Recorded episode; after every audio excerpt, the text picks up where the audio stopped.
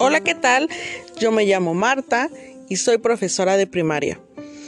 Vivo en la ciudad de Tijuana y decidí abrir este espacio para poder compartirles consejos tanto a docentes como a padres de familia y a los alumnos.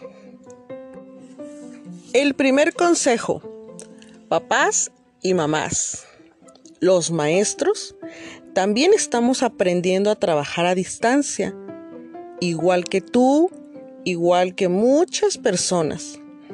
Sé empático, paciente y comprensivo. Todos queremos lo mejor para nuestros niños. Hay que trabajar en equipo.